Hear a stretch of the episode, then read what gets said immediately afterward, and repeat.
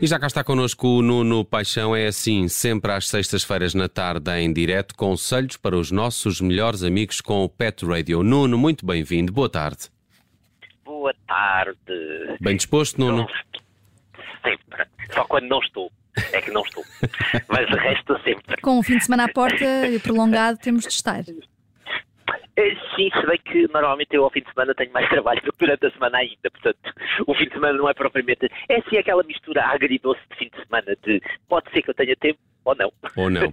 Nuno, hoje eh, vamos aqui olhar para aquilo que são, afinal, cães de guarda. O que é que são cães de guarda? Como é que devem de ser? Há raças uh, mais apropriadas para isto de ser um, um, cão, um cão de guarda? É, é quase uma profissão, não é? Exato. E, e, e eu, eu, eu, escolhi o tema hoje de propósito porque nós temos ainda muito hábito. Há um conceito do cão de guarda que está antiquado. Ou seja, uh, eu até nem gosto do nome cão de guarda. Uh, porque uh, o cão de guarda está associado àquele cão que está no quintal só para ladrar, para impedir que alguém vá lá, ou que está à corrente para fazer barulho quando alguém entra em casa, ou que está tem algum abandono emocional e por isso simplesmente está ali como se fosse um segurança à porta e que a maior parte das pessoas ignora e só vai querer uh, ajuda quando precisa. Portanto, eu gostava, eu gostava de desconstruir um pouco esse conceito. Uh, Disseste-o muito bem, é um trabalho. Okay? E nós temos que assumir hoje em dia, por uma questão de respeito, que há cães que fazem trabalho. Há cães que no dia a dia, a função deles é trabalhar, é ajudar os humanos e a humanidade em geral. Como os cães guia. Uh, como os cães guia, como os cães de, de detecção de, explosivos, uh, que protegem tanta vida uh, neste mundo todo, uh, os cães de detecção de armas, de estupefacientes, quaisquer que sejam os tipos de drogas e que a gente possa discutir se devem ser ou não legalizadas, isso não interessa. Aqueles que trabalham no aeroporto também, não é? São guardas fronteiriços. Exatamente. os cães que detectam Covid são cães que trabalham. E no meio deles existem uns cães que trabalham a, a guardar, a ser companheiro, a ser um anjo da guarda, a ser um, um bodyguard, um guarda-costas uh, da família. E, mas isso não quer dizer que eles não sejam elementos da própria família. Portanto, e se trabalham, devem ter um horário, devem ter uh, um, período de descanso, devem ter, porque não se consegue trabalhar, ninguém trabalha 24 horas por dia. Uh, há, um, há, um, há um, anúncio na televisão agora uh, que corre e diz exatamente isso, é que o cão está a ser substituído por, por outra coisa, que nunca será, nunca será, eu digo já, esse anúncio não funciona, porque nunca, nunca conseguiremos substituir uh, a inteligência e a astúcia e a capacidade de comunicar dos nossos cães uh, versus um alarme, mas, mas realmente uh, não dá para funcionar 24 horas por dia e quando há um trabalho, então deve haver uma segurança no trabalho, deve haver uma legislação que proteja e quando aqui entramos nos cães da segurança privada, então aí são funcionários que devem ter o seu respeito à, à, à, sua função e aos seus horários de trabalho, à capacidade, aos ambientes de trabalho, se estão, estão a trabalhar num local muito quente, muito se, se existe alguma qualidade. Isso é uma coisa porque a noção do cão de guarda que fica no quintal, uh, essa noção é uma noção antiquada que não deve ser nunca vista porque uh, nós queremos uh, cães que vivem no seio familiar, que vivem dentro da casa ou que têm colegas de trabalho. Uh, como, como cães de polícia e cães, cães de trabalho policial e cães de trabalho militar, uh, que têm um respeito também e que a própria segurança deles é extremamente importante. Portanto, sim, eu, sou um grande defensor do, do, novo conceito de cão de guarda, esta noção de termos um cão em casa que nos guarda a casa, que nos protege a família, é, é de louvar e é de estimular ao máximo. Uh, porque eles têm outras capacidades, eles conseguem ouvir melhor do que nós, conseguem ver uh, alguns pormenores melhor do que nós, definitivamente têm uma noção de olfacto uh, do mundo à volta de odores e olfacto muito acima de, de nós ou de muita, da maior parte das espécies. Portanto, há esta, esta e, e eles fazem ligações emocionais à família. Eles ligam-se de uma maneira que os leva a defender, a guardar essa família. E não conseguem desligar, é, ou conseguem? não conseguem desligar. Nós é que devemos nos esforçar para que eles se desliguem, porque senão leva à exaustão. Eles não conseguem estar 24 horas. Portanto, também devem estar, uh, devemos garantir que alguns períodos do dia, alguns períodos de, da semana, do, do, de, da nossa vida do dia a dia, eles também se sintam seguros e consigam relaxar.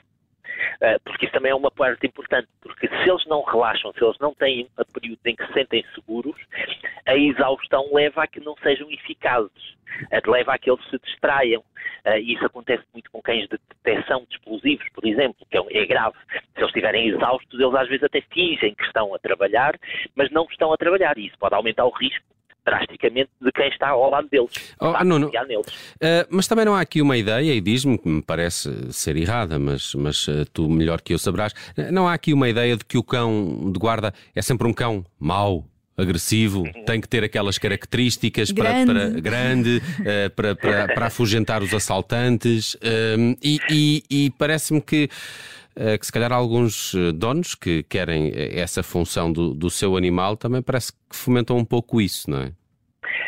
é bem, é, há uma ideia erradíssima hoje em dia de que um bom cão de guarda é um cão agressivo. Uh, não, hoje em dia sabemos que isso não acontece, não deve acontecer. Já lá vai o tempo em que falavam dos cães de guerra como os cães mais agressivos, que eram quase impossíveis de, de, de, de lidar e de manusear, porque eram de tal maneira agressivos. Uh, e havia uma, uma altura em que se realmente estimulava isso. Não. Nós hoje em dia queremos cães que têm comunicação, ou seja, que são uh, interativos, queremos cães que tenham atitude uh, uma agressão boa, ou seja, algo controlado. Uh, eu diria assim, a agressividade até pode ser uma coisa boa, a violência da agressividade é que não é, não é, não é hoje em dia aceitável. Portanto, sim, uh, até nós, se formos um bocadinho agressivos na vida, conseguimos ter melhores resultados, não é? E o agressivo não tem que ser partir para cima das outras pessoas e bater nas pessoas, é uma atitude mais, mais uh, agressiva na vida. E isto é exatamente a mesma coisa nos nossos cães. Nós queremos cães que consigam distinguir, que estejam com a criança da família, com uh, aquele miúdo de dois anos, três anos, e estão deitados ao lado dele e, e está tudo bem, mas se uh, houver uma ameaça a essa criança, eles rapidamente percebem-na e, sim, sim, mostram a sua atitude, Uhum. E tem um, a, um, um comportamento mais defensivo dos Exato. próprios elementos da, claro. da, da família. Exato. E depois também tem uma coisa, uh, o seu uh, é muito, é, mesmo, é dissuasor, porque as pessoas pensam assim, meu Deus, é um cão, ele pode fazer e não vai pensar muito antes de me morder ou de me, ou de me atacar, enquanto que as pessoas pensam 30, 40, 30 vezes, 40 vezes antes de, de, de, de, fazer alguma loucura na vida. mas mesmo assim, a, a maior parte deste, destes cães, quando deve ser, é óbvio que cães grandes intimidam, mas podem não ser, não têm que forçosamente ser eh, mais eficazes na guarda.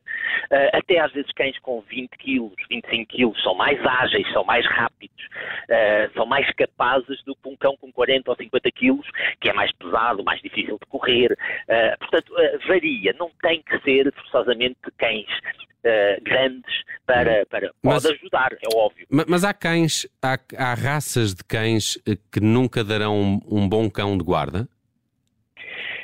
Olha, eu não diria que haja raças de cães que não dão um bom cão de guarda, porque muitas das vezes a guarda, quando a gente fala de guarda, fala daquele cão protetor, do cão que protege a família, que protege a casa. Os chihuahuas são ah, muito protetores e são pequenitos. São, são exatamente, e, e, até são bons cães de alarme, não é? Ou seja, uh, uh, o, o seu latido é um latido muito diferente quando está aflito, quando está a avisar, de quando está a comunicar algo mais, mais suave digamos assim. Portanto, sim, uh, depende mais uma vez daquilo que a gente pretende, a gente, uh, daquilo que, que, que uh, se está a viver num quintal e nós queremos um cão que passa mais num aspecto de dissuasão.